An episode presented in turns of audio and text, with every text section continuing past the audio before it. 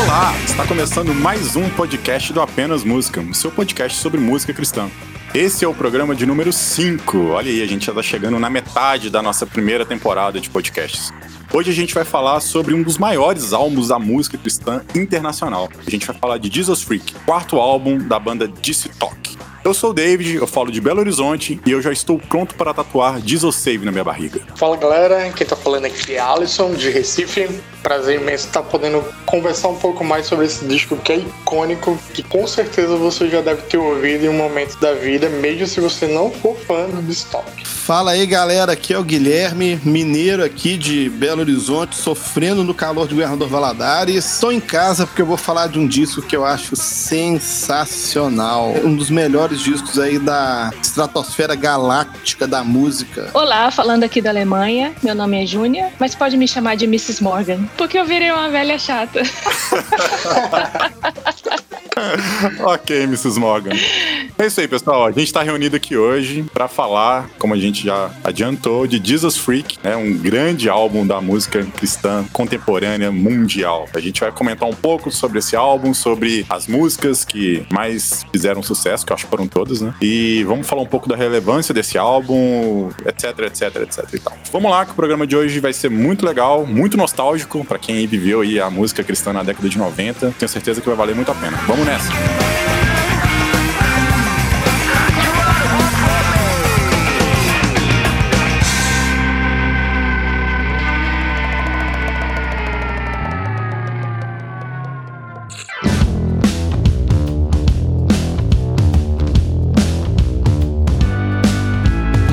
Então galera, vamos lá pelo início. Vamos para quem tá perdido no, na fila aí do rolê. Vamos apresentar um pouco do quem, quem é a banda Disse Tal. Fala aí, Guilherme, conta aí um pouquinho pra gente. Cara, Disse Tal, que é uma banda que surgiu no final dos anos 80, só que começou como uma banda de rap, né? Então eles tiveram uma fase bem rap e os dois primeiros discos são assim. Aí a partir do disco Free at Last, é assim que fala? Como é que tá o meu inglês? Tá bonito, gente? Free at Last. Não, vamos lá. Só para contextualizar a Júnia. A Júnia trabalha com tradução. Fica, fica à vontade para nos corrigir o tempo todo, Fique à vontade. Ah, eu trabalho com tradução e o David tá doido pra eu falar que eu traduzi Crepúsculo. Isso, isso aí. Aê!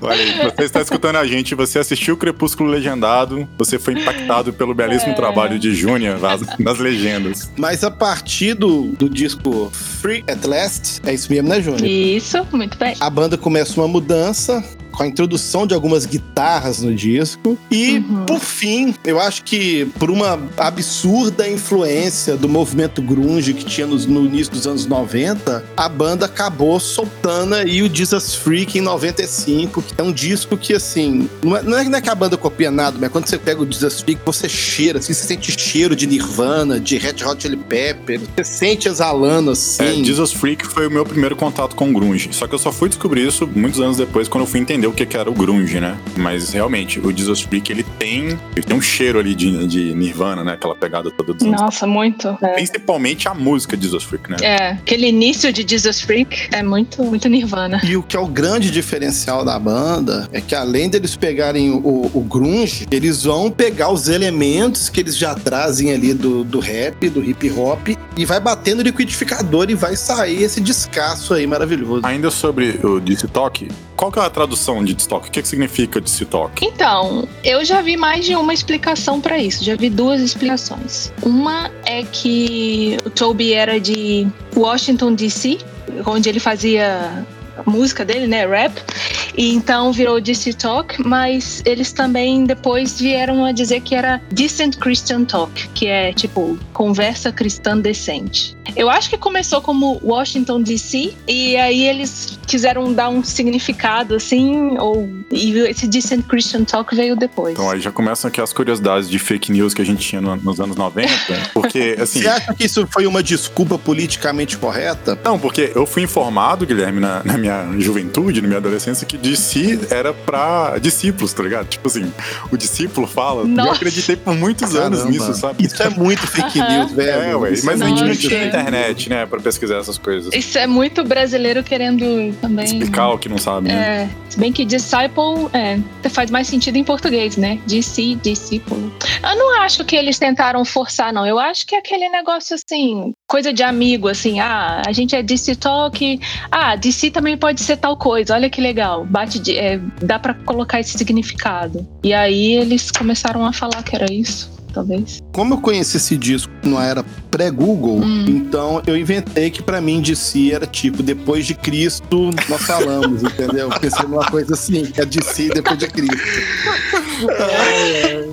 Coisa de adolescente burro, né, velho? Não, assim que começam as lendas. É. Assim que Não é, começam não é, as mas, eu, mas eu nunca espalhei isso pra ninguém, guardei isso pra mim, ao contrário do David que ficou falando aí esses negócios aí, né? Pelo amor de Deus.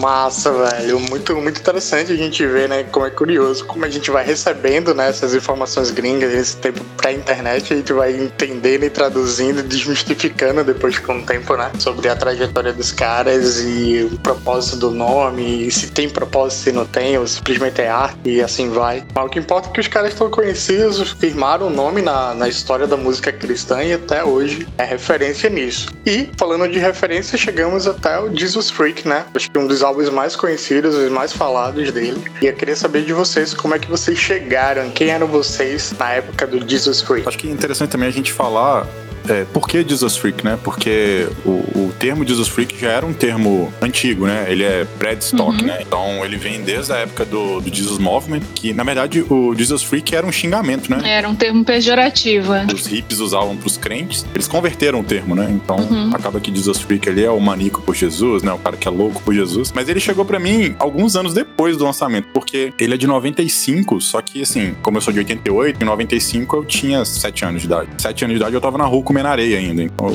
provavelmente eu não conheci Talk em 95. Eu devo ter conhecido o Talk mais ou menos uns 5 anos depois do lançamento, ali já em 2000, né? O Brasil é o último a saber de muita coisa, né? Então, o Freak chegou no Brasil mesmo, nas, nas lojas, já no final de 96, praticamente. Então, o Brasil foi entender né, o que, que era o DC Talk mesmo em 97, de 97 pra frente. Mas o DC Talk já era conhecido no Brasil. Não, já, mas eu falo, eu falo o disco Jesus Freak, ah, entendeu? tá, o Jesus Freak. aham. É porque tanto é que eu conheci o DC Talk pelo, pelo Free At Last. Uhum. Acho que foi em 95 por aí. eu- E eu, achei muito estranho. Eu confesso que eu não curti muito, assim. Que aquela capa do disco com uns gorros, uns correntão, eu ficava olhando assim. Primeiro que eu achava esquisito ver branco fazendo rap, né? Que não entrava muito na minha cabeça. Né? Só, só tinha lá o neguinho lá e os outros dois assim. Mas como assim? Esses branquelos estão fazendo o que aí, né? Depois eu fui descobrir a banda de novo em 99, cara. Aí sim. Mas aí eu fui eu conhecer primeiro, eu vi o VHS do Freak Show. Rapaz, aquele show mudou a minha vida. Aí depois disso eu fui na livraria, comprei o Jesus Freak e o resto é história. Bons tempos. Eu já conhecia o DC Talk, né? De ouvir na rádio, na rádio evangélica, que todo sábado à noite tinha de 10 à meia-noite, se eu não me engano. Tocava só música internacional. Durante a semana era raro passar alguma música internacional, mas no sábado à noite eles passavam música internacional, tocavam música internacional. E foi lá que eu conheci DC Talk, entre outras bandas. Mas o Jesus Freak, olha que interessante. É, eu comprei o álbum, a primeira vez que eu tive que comprar ele duas vezes, porque roubaram o meu primeiro CD junto com o meu disque mesmo uma vez.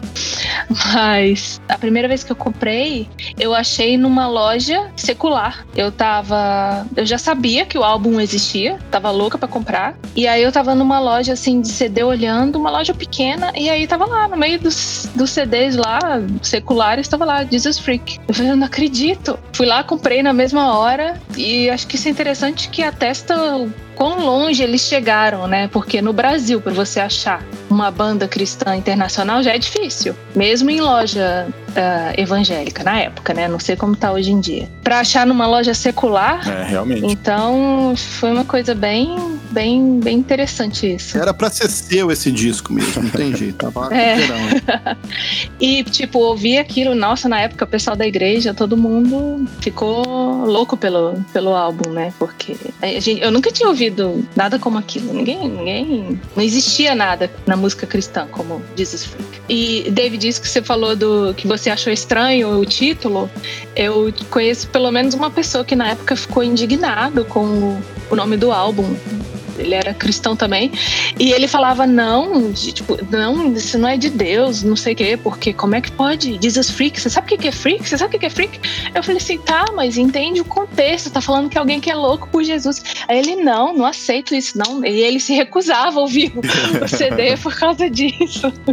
Não, igual a Júnia tá falando, eu conheci vários na época. É importante lembrar que a gente que viveu os anos 90, assim, a gente ainda pegou um certo preconceito, né?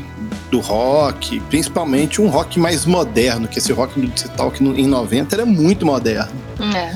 Então a gente tinha muito preconceito e a gente e as pessoas não aceitavam o, é, o palavreado. É, tanto é que o pessoal da minha igreja ficou muito indignado com o Disse Talk porque a gente tinha o, o VHS do, do Freak Show e, e eles começam com, com, com Beatles, Nossa. né? E aquilo ali, a, a- turma antiga pirava, né? Pirava. Pior é eu assim. que não sabia que aquela música era dos Beatles, né, cara? E eu fiquei por muitos anos. É, eu vivi Nossa. muitos anos achando que Help era uma música do Disse Talk, Do né, cara? Mas Normal, Ah, meu pra mim. Eu assim, Help, nossa, que música maravilhosa, gente. Até que um dia alguém tocou Beatles perto de mim. Eu falei assim, cara, que, por que, que Beatles tá fazendo cover de Disse Talk? Aí eu falei, não, calma, cara, calma, calma. Vergonha da profissão, vergonha da profissão. Beatles fazendo cover de DC Talk, Disse a Talk, melhor né? Coisa assim, do né? mundo. E, tipo, eu nasci na igreja, mano. Então eu não, eu, eu não, eu não conhecia as referências desses caras. De- Depois que eu fui ver lá o- os, os- os vídeos de TikTok, que eles são super fãs de Beatles, né? Aí eu entendi todo o contexto, mas eu era muito novinho, né? Pra, pra entender e contextualizar tudo isso. Então eu vi eles tocando uma música pra mim, aquela música daquela banda que tá tocando aquela música. É engraçado que, pra minha experiência, o meu contato com, com a banda foi meio inverso, né? Eu conheci a banda pelo Supernatural, e aí vi alguns clipes da época e eu achei, pô, banda bacana, né? Vi na TV, programa de crente, essas coisas todas, e depois eu fui fazendo um processo meio inverso, né? Eu fui ver o DVD do Freak Show, e aí depois eu fui ouvir o disco do Jesus Freak. E aí eu disse, não. Quando eu vi justamente a introdução lá dos Beatles, eu disse, nossa, é a banda de vida. Isso aqui tem que colocar, toma meu dinheiro, leva tudo que eu quero. Porque assim, pra- época é algo ousado, pra hoje ainda é ousado, né? Então imagina, Uhum. você na década de 90, você tá fazendo um, um trabalho, um show ao vivo, né? E tudo colocando Beatles dentro de uma cultura que era tão. É, não, não vou dizer radical, né? Mas assim, mais conservadora. Então você vê que os caras realmente estavam chutando ali o pau da barraca para pagando preço, né? Até mesmo abrindo espaço para que outros artistas fizessem e utilizassem e assim vai, né? Eu acho isso muito massa e é um mérito da, da banda. Eu sei que na época eu, eu não ouvia música secular na Ah, época. também não. Quando eu vi também o The Freak Show, o Welcome to the Freak Show, e começou é, Help, e depois tem aquela música do R.E.M., né, que é o It's the End of the World as We Know It. Que eu também achava que era do Disse eu ficava Talk tentando também. achar justificativas. Ah, não, porque eles estão. Eles cantam primeiro uma música dos Beatles para poder mostrar que os Beatles estavam pedindo ajuda e aí eles entram com a música deles, So Help Me né? God. É, tipo, eu fazendo toda uma ginástica mental para justificar uma apologética, música né? secular. É. E eu disse, sabe, pra eu, pra eu aceitar, não, porque agora eu posso cantar, né? Porque toque, então eu posso cantar.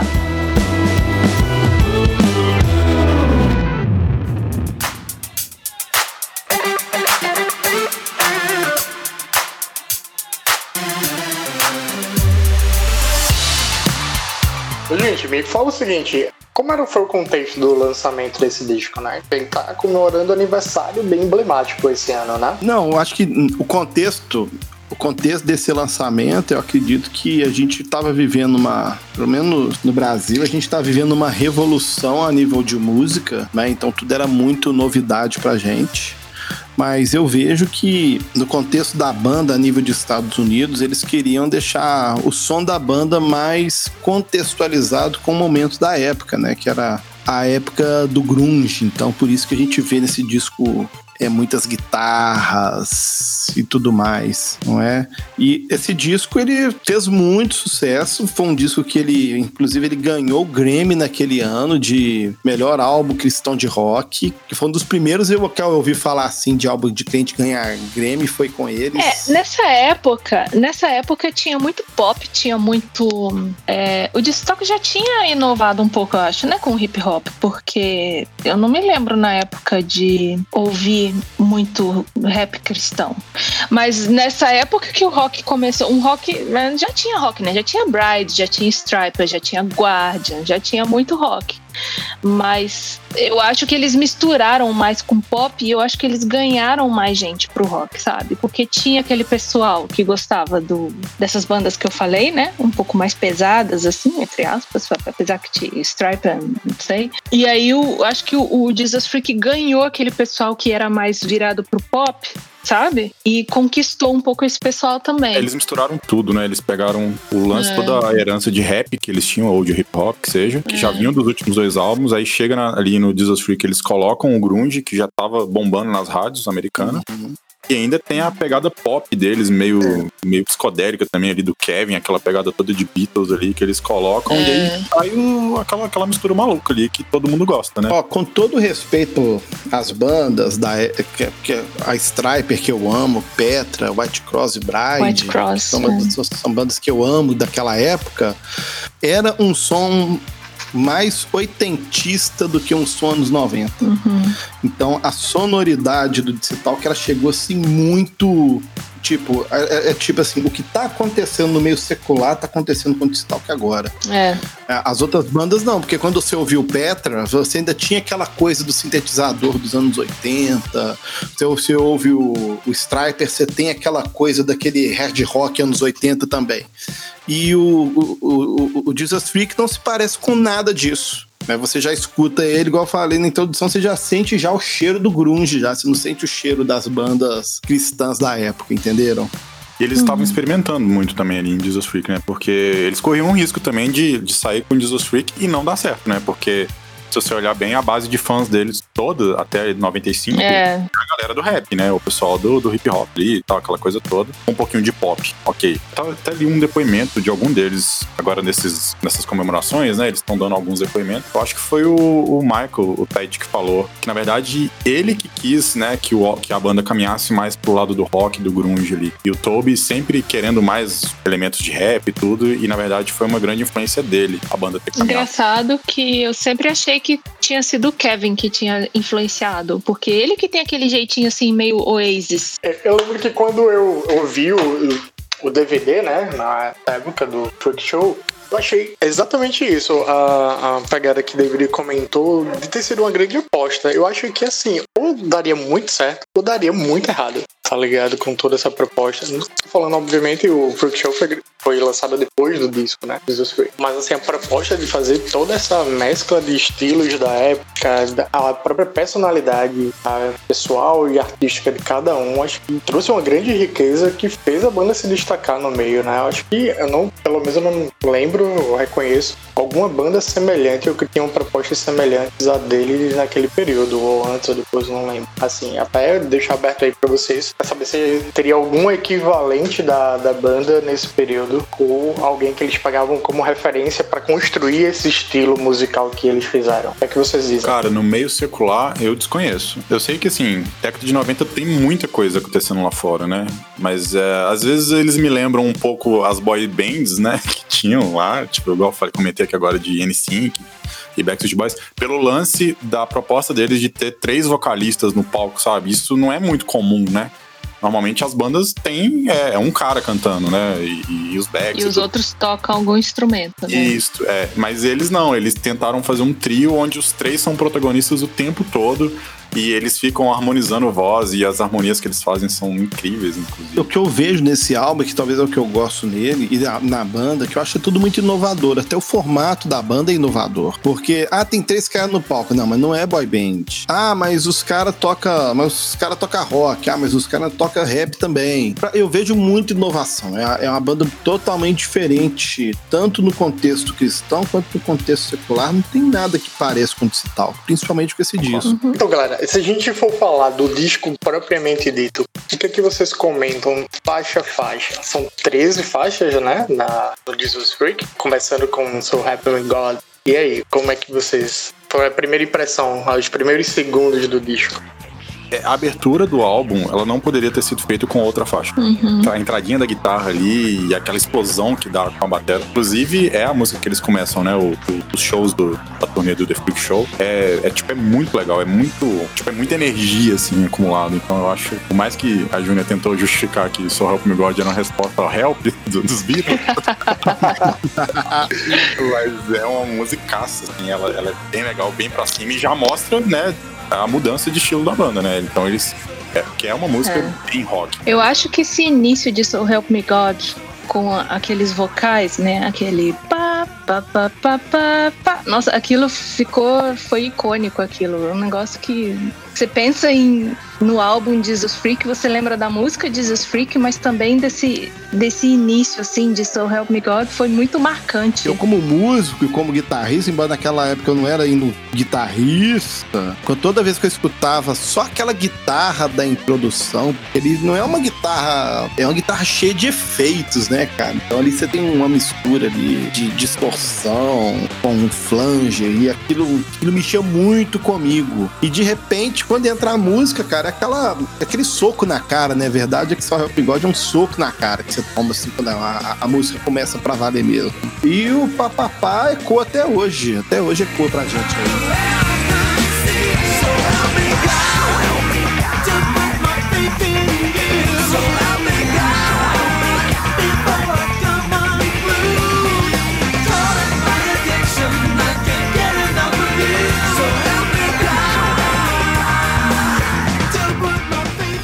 Mas o que me chamou a atenção nesse álbum também na época é como uma faixa puxava a outra. E no final de So Help Me God a música acaba. E aí, acho que é o Toby que fala alguma coisa. E, assim, uma música puxa a outra às vezes, dependendo do, do, do final, assim. É como se fosse pra você ouvir tudo junto sem, sem, é, sem fazer. Você não pode fazer um, você não pode colocar no aleatório. Você tem que ouvir na, na ordem, porque uma música vai puxando a outra. Eu acho que é porque os anos 90, 80, 90, o disco ele contava uma história, né? O álbum todo contava uma história. Então você tinha que ouvir tudo pra você ter uma noção. E é óbvio também, porque na minha casa tinha um aparelho de CD que não tinha controle remoto. Aí eu tinha que levantar pra apertar o botão. Aí como eu tinha preguiça de levantar pra apertar o botão, eu ouvi o disco todo, até as que eu gostava menos.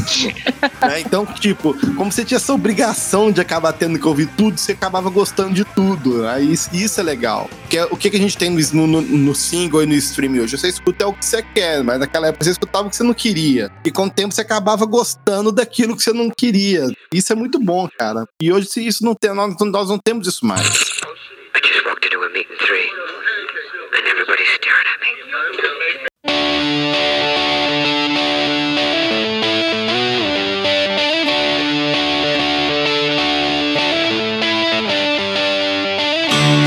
É, People é uma, uma música fala de racismo, né? De modo geral. Não só de racismo. Sim. Ele- Eles focam bastante na parada da cor da pele, né? Inclusive, eu tava vendo nesses últimos dias, agora eu peguei pra assistir uns shows do Stock. Eu peguei um deles de 2001, que eles estão numa num evento do Billy Graham. Eu não sei se vocês já viram esse show. É um, que- é um show que o, que o Keith Franklin entra. Vocês já viram esse show? Não. Ah, eu já vi, cara. É, é legal demais. Mas aí quando eles vão tocar Colored People, eles contam um caso lá, aí o, o Toby chama o Tate, parece que a avó do Toby, tipo, era meio racista, assim, sabe? Ela vai e pergunta pra ele se ele ainda tava tocando na banda daquele... Pessoa de cor, com aquela pessoa de cor. Isso. Porque eles fizeram com o título dessa música a mesma coisa que eles fizeram com Jesus Freak. Porque colored people, dizer que alguém era, era colored, era um termo racista. O Toby sempre. Disse Talk em geral, né? Mas o Toby, que eu acompanho mais ele hoje em dia, ele sempre foi. bateu muito nessa tecla, assim, do, do racismo, de. Né, de, de não fazer distinção e tal. Acho muito legal isso mesmo.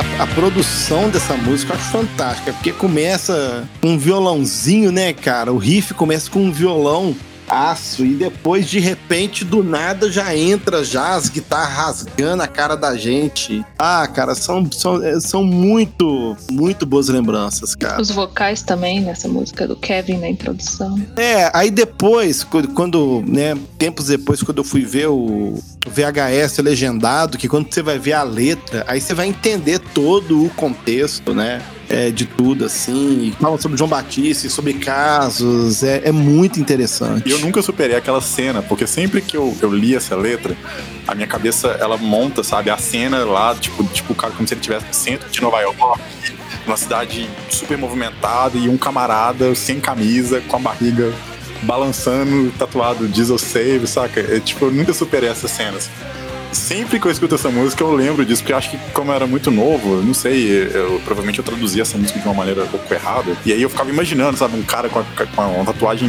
verde, mas não era nem verde lá, porque fala que balançava como se fosse uma geleia, né? Um lance assim que a letra fala. É, eu lembro que eu gostava também daquela parte que o Kevin cantava. As pessoas dizem que eu sou estranho, e será que isso me faz estranho? Que o meu melhor amigo nasceu numa manjedoura. E quando a gente é adolescente, né? Nossa, tipo, nossa, a gente acha isso o máximo. Acredito que é porque a gente, como adolescente cristão nos anos 90, a gente foi criado com todos aqueles chavões do evangeliquez, né? E então tudo que a gente via de diferente uma fala diferente, colocando Jesus assim numa, num contexto mais descolado, a gente achava o máximo, né? É porque a gente era muito zoado, né? A gente era muito zoado. Na escola, por exemplo, eu lembro de professor, olha só, professor zoando os alunos que eram crentes, falando assim: ah, como é que vocês podem acreditar num negócio desse? Constrangendo a gente na sala de aula. Então você tem uma banda uma banda assim, tipo, você olha o visual dos caras, não é uma bandinha, né? Não querendo fazer pouco dos irmãos de, da igreja, mas não é uma bandinha assim que você tem vergonha de, ai meu Deus. Tipo, uma banda muito maneira, que eu comprei o CD na loja secular.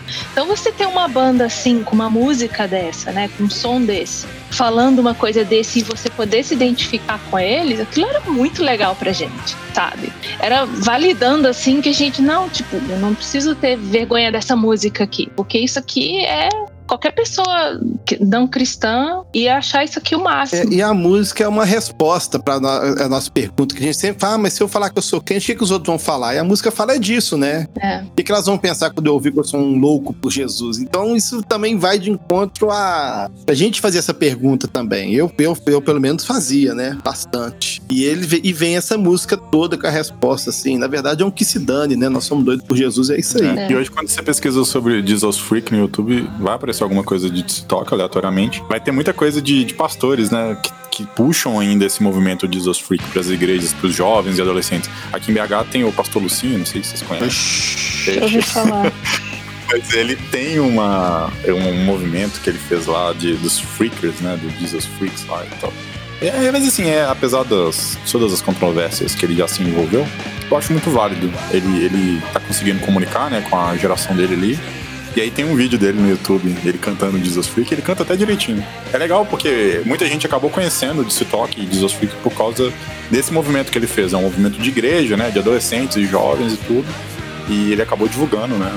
Talk pra muita gente. Legal talvez o grande problema que a gente vê hoje, a gente vê uma geração mais velha que não se comunica tanto com a geração mais nova. E a gente percebe que as bandas daquela época tinham mais essa preocupação de chegar no jovem, principalmente num, contexto evangelístico, né? É, talvez a gente que tá aqui no Brasil, a gente sabe que hoje ser crente é muito normal, né? Então, basicamente as músicas são pura evangeliquez. E naquela época não era assim. Então o pessoal chegava batendo com letras assim fortes. Hoje você não vê isso tanto mais, infelizmente. Né?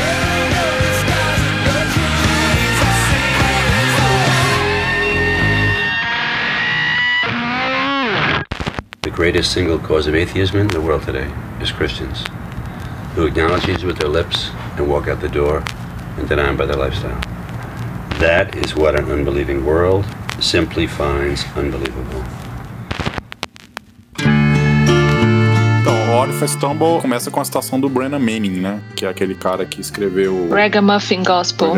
Que é um livraço também. Muito bom. E começa com a citação dele, né? A grande causa do ateísmo no mundo hoje em dia são os cristãos, que reconhecem Jesus com os lábios e então saem e o negam com o seu estilo de vida. Isso é que um mundo incrédulo simplesmente acha inacreditável. E no contexto da música, a gente tá num álbum que soa bem pesado, né? E todo grande disco de rock, ele tem que ter uma balada, né? Pra dar aquela quebrada e levar algum tipo de reflexão. E Jesus Freak não foge à regra, então ele vai ter a sua, a, a sua balada no intervalo aí entre músicas pesadas aí para mandar para mandar uma mensagem também. É todo disco bom tem que ter balada, não tem jeito. Por mais pesado que você seja, tem que ter uma baladinha. É bom, né?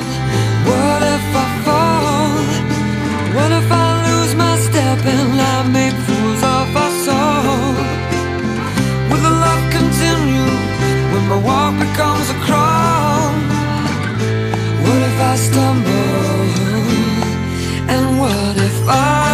Quase na metade do álbum tem Day by Day, que não é do Eu Stock, tô me né? segurando aqui pra não cantar a música.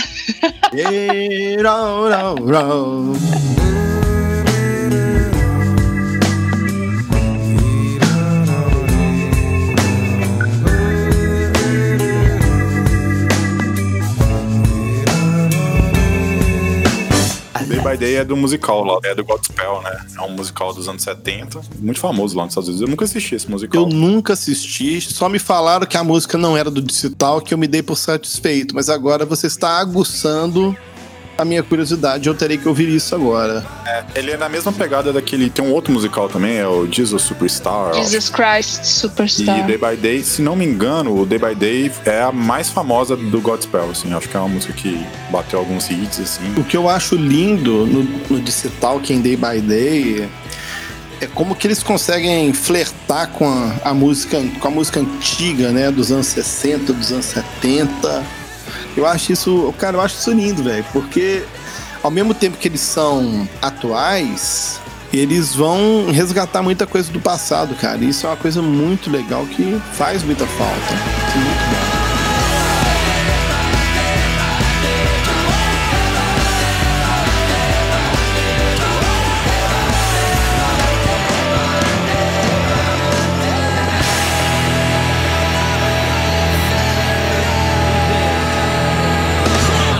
Gente chega na faixa 6, minha música, Mrs. Morgan. Por que, gente, que eu falei que eu sou a Mrs. Morgan? Porque eu, sei lá, tô ficando daquele tipo. Igual a Mrs. Morgan no, no, no, no CD que ela fala: se esse baterista ficar fazendo barulho, ele vai ser um baterista morto. eu tô assim hoje em Você dia. está se tornando uma velha rabugenta, Júnior? Continue mais sobre Me isso. tornando, não, eu já sou uma. one more time, he's gonna be a dead drummer. And that was the last I heard of the drummer that day. Sorrow is a lonely feeling. Unsettled is a painful place. Que eu tenho acrescentado dessa faixa é porque ela não tá no, no Freak Show, e então eu só conheci ela depois quando eu comprei o Jesus Freak, e depois eu é, passava esse passava o clipe dessa música na televisão. Não sei se a Júnior via, assisti- assistia esse clipe também, quando falava de digital. Ai, gente, mas deixa eu falar uma coisa. Eu não sei o que acontece com bandas cristãs, que os clipes são sempre meio ruinzinhos. Vocês não acham, não? Até do DC Talk, meu. O único clipe do DC Talk que eu gosto é The Hard Way, que eles gravaram lá em Alcatraz. Ah, eu gosto de Between You and Me na lavanderia. É um clipe legal. Mas na fala da Júnia, isso é uma coisa normal, porque o orçamento de uma banda, uma banda cristã, por mais famosa que ela fosse, passava muito longe de uma banda secular mediana, mediana em questão de orçamento. Então, era muito complicado. Hoje é que essa- isso deu uma nivelada, mas naquela época, só, só, só do cliente produzir um clipe era uma coisa assim de outro mundo, né?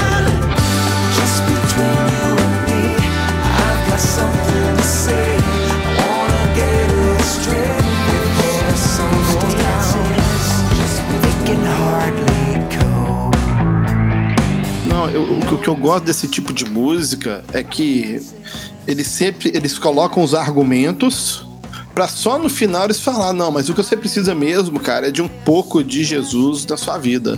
Não, não chega já colocando Jesus de cara, né? Então é, meio que obriga a pessoa a ouvir tudo. E isso é muito bom. Porque é muito comum no, no ímpio, ah, você já chega falando de Jesus, o cara já nem escuta, né? E, e nesse caso não, eles vão colocar o Jesus no final e. Mas vai dar toda uma desconstruída na pessoa pra ele. Uma, pra ela estar quebrantada pra ouvir a mensagem final. Isso é muito bom. É, o que eu posso falar dessa música que eu gosto muito são os vocais também, de novo. Quando vem aquele pré-refrão, né? Aquela You never find peace of mind. Pode cortar isso, Uhum. tá, break? Vai ficar. Não, mas essa parte eu gosto quando eles fazem assim, o Michael faz a, a primeira voz e o Kevin fazendo a segunda. Eu acho que a voz deles assim combina muito bem. E eles fazem isso, né, nessa, nessa parte aí. Então, acho que é um- uma música assim boa pra mostrar esse casamento da voz dos dois assim, que fica muito, muito legal. Sempre gosto muito quando eles fazem Não, e isso. falando sobre a voz dos três, a gente percebe que cada um explora a sua capacidade vocal de um jeito, né? Porque a gente vê que o Toby, por exemplo, ele tem um alcance vocal menor. né? Ele não tem essa amplitude de atingir agudos assim, igual o Kevin vai, igual o Michael vai. Mas ele consegue fazer a voz encaixar dentro do contexto da música. Principalmente que, que sempre vai ter um rapzinho na música. Essa música mesmo tem, né? Então isso é muito legal. E que encaixa bem, né, cara? O, o Toby, o Toby nesse álbum, ele começou a cantar mais, né? Porque antes ele fazia só o rap. Isso. E deixava os outros dois cantarem. E nessa música que eu falei antes, The Hard Way, no, no Free At Last, que ele canta um pouquinho, mas aí a gente vê bem como. É isso que você falou, ele não, não chega nem perto dos outros dois.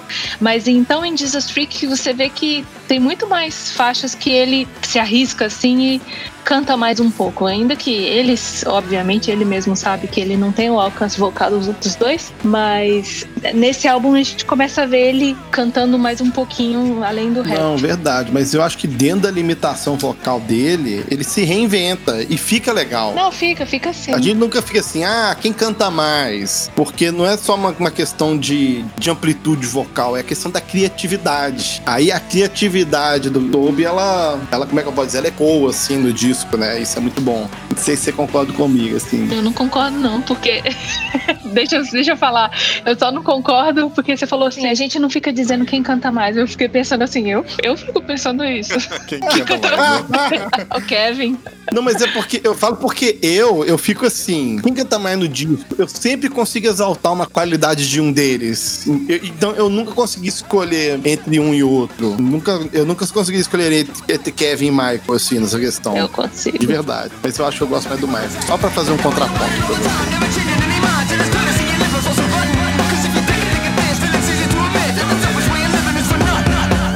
Ah, Jesus Freak Reprise é uma faixa maravilhosa. Gente, o que é essa faixa, meu Deus? Quem que vocês acham que canta? Eu não sei quem canta, não faço nem ideia, nem, nem pesquisei sobre isso. Quem que faz Acho que aquela não é nenhum dos três, né? Não- Deve não ser alguém parece, da né? produção. When they find everything.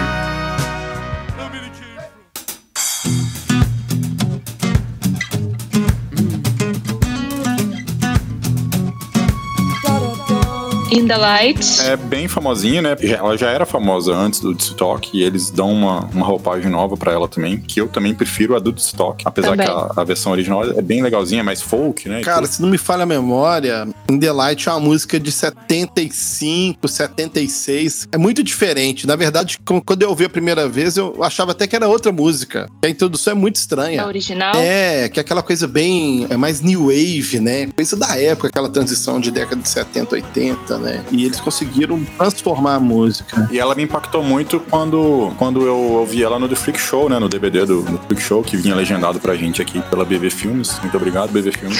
e eles contam uma historinha, né, antes dessa música. Não sei se vocês lembram. Lembro. É, que eles contam de um, de um menino que eu acho que tinha sofrido uma, uma- umas queimaduras. Era um lance assim, nossa, tem muito tempo que eu não vejo isso. Não, é o Brian. Cara, eu sempre quis saber o que, que aconteceu com o Brian, se ele sobreviveu ou não. É, porque é uma história bem triste, né? Aí ele parece que ele tava ainda, né, no hospital e tudo. Aí eles até pedem oração, alguma coisa assim, não é? Não tô enganado. Isso é. Sim, eles pedem oração no Eu show. lembro que aquilo ali, sempre que eu via aquilo ali, eu ficava tenso, sabe? Eu falava assim, nossa, cara, e o Brian, meu Deus, e, tipo, já devia ter anos, né? que já tinha Pois é, passado. uma vez que eu, eu vi o DVD anos depois, né? Uns três anos, dois, três anos depois, eu sempre ficava, gente, o que será que aconteceu com o Brian? Será que ele sobreviveu? Brian, se você estiver ouvindo, por favor, pare.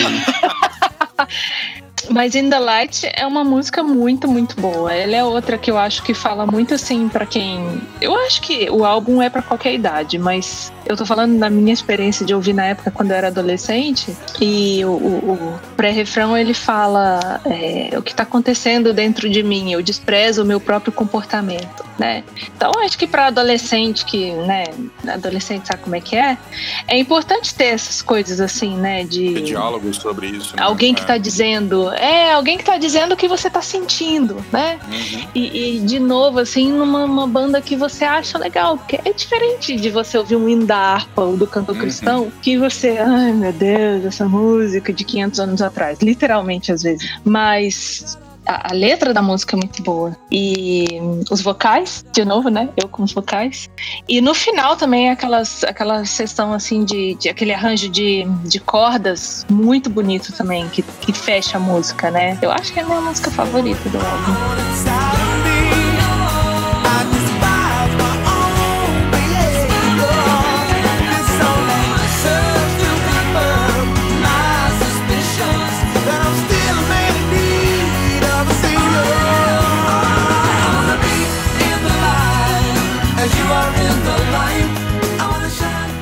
What Have You Become, eu acho que é, é para mim é a faixa mais pesadinha, assim, no sentido. Eu não sei, ela me traz uma, uma ambiência mais dark, assim, sabe? Ela é melancólica pra caramba, né? É uma música que ela é a cara do Kevin Max, né, cara?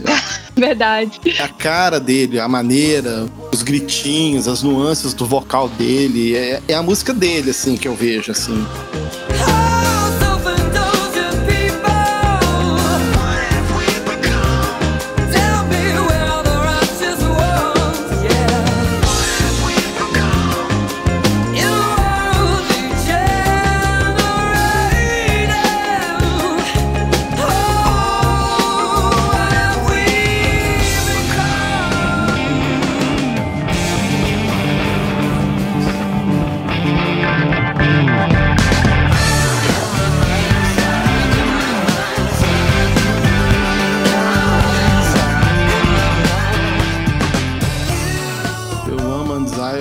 Thanks. Eu sei por que, que você gosta dessa música, Guilherme. Por causa do Welcome to the Freak Show. Mas qual que é o lance dela do The Freak Show que eu não tô É lembrando? porque no The Freak Show, quando eles tocam essa música, aquela parte no final, And I Believe, I Believe, o, o- eles ficam repetindo essa parte e aí aparece, até aparece uma imagem do Cristo Redentor no final. Acho que todo fã brasileiro de Disse Talk, quando vê o show, fica impactado quando vê o Cristo Redentor no final da música. Não tem, acho que não tem como. Tem esse brasileiro que não, quando vê o Cristo não fica assim, nó, eles sabem que nós existimos, uma coisa assim. Eu pensava assim, né, velho? Né? Quem, quem, quem não fica?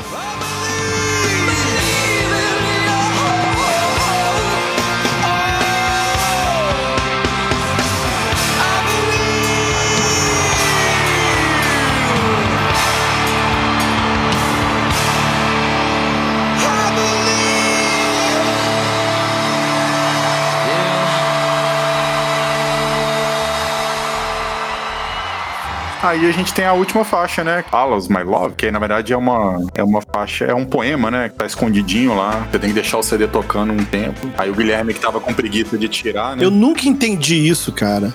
E ficava, eu mas será que acabou? E eu tô vendo lá que o contador de segundo não tá parando. O que, que é isso? Ué, você na sua preguiça de levantar porque você não tinha controle remoto e mudar o disco, você devia ter descoberto rapidinho esse, esse poema.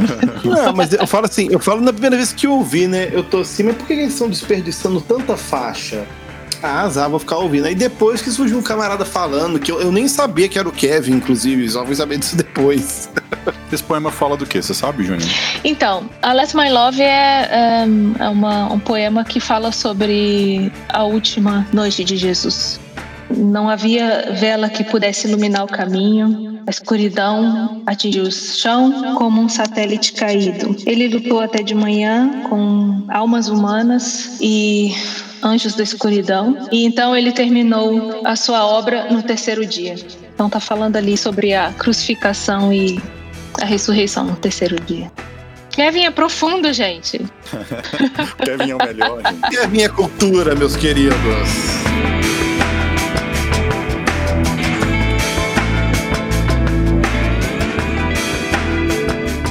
Chegando no final aí da nossa conversa, e aí fica para cada um de vocês, qual é o legado que Jesus Freak deixa? O que é que vocês acreditam que a banda marcou e vale muito a pena a gente estar comemorando os 25 anos desse álbum? É, eu diria que é um álbum que não ficou datado, apesar de ter muita influência ali do grunge, né, da década de 90 e tudo, o tipo de rock que se fazia, a textura daquele estilo musical, eu acho que se fosse um álbum lançado em 2019, 2020, seria um bom álbum também para os dias atuais. Tanto liricamente falando, a estética artística toda do, do, do encarte e tudo é muito bem feita, muito bem pensado. E as músicas, enfim, não sei, quando a gente estiver comemorando daqui 25 anos, 50 anos de Jesus Freak, né? Nossa. Como é que a gente vai... Estaremos aqui, obviamente, ué. Particularmente, eu acho que o disco ele é tão emblemático e eu também uso o termo dele não ter ficado datado. Na verdade, eu digo que ele ficou datado, mas não no sentido negativo da palavra. Acredito que ele ficou datado porque ele representa muito bem o espírito da época, né? Eu acho que ele é, arriscaria dizer que é um símbolo da década de 90, vamos assim dizer por toda essa efervescência de estilos musicais que eles colocam lá, a personalidade dos caras, que é muito significativa, a inovação, né, da maneira de fazer música, né, do folk show, lá ele tem essa, essa pegada muito clara, né, de, de fazer de um entretenimento de qualidade no meio cristão e também por todo o engajamento social que os caras tinham, né, nos discursos, né, de conciliar uma fé que ela é contextualizada dentro da realidade, né, não só por falar questão de racismo e etc, mas porque eles mostram que eles estavam fazendo música para uma galera que estava vivenciando uma realidade ali. Acredito que boa parte da adesão também se, se deu a isso, né, de ter uma banda estava falando daquilo que vivia, né? de dar voz a temas, assuntos, a expressões, a Beatles e assim vai, e outras questões que, que as pessoas se identificavam, se enxergavam naquilo ali. E sem falar que eu acho que o legado, é mesmo com a banda, pra mim, eu acho que ela teve uma carreira curta, né, enquanto banda, deixam três artistas excepcionais, né? Desses aí, o Kevin, pra mim, é, é o mais louco e o que eu levo pra mim a essência do que foi o Distal por causa dessa inventi- inventividade. Não sei nem se a palavra tá certa, mas essa característica de estar sempre inventando, sempre estar desconfortável, né?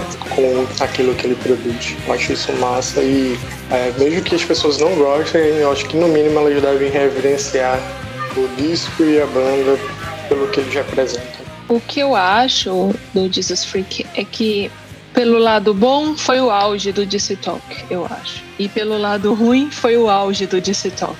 Então, foi quando eles chegaram ali no topo. Eu sei que, Break, você falou que você gosta do Supernatural mais do que do Jesus Freak, mas eu não sei se foi tipo.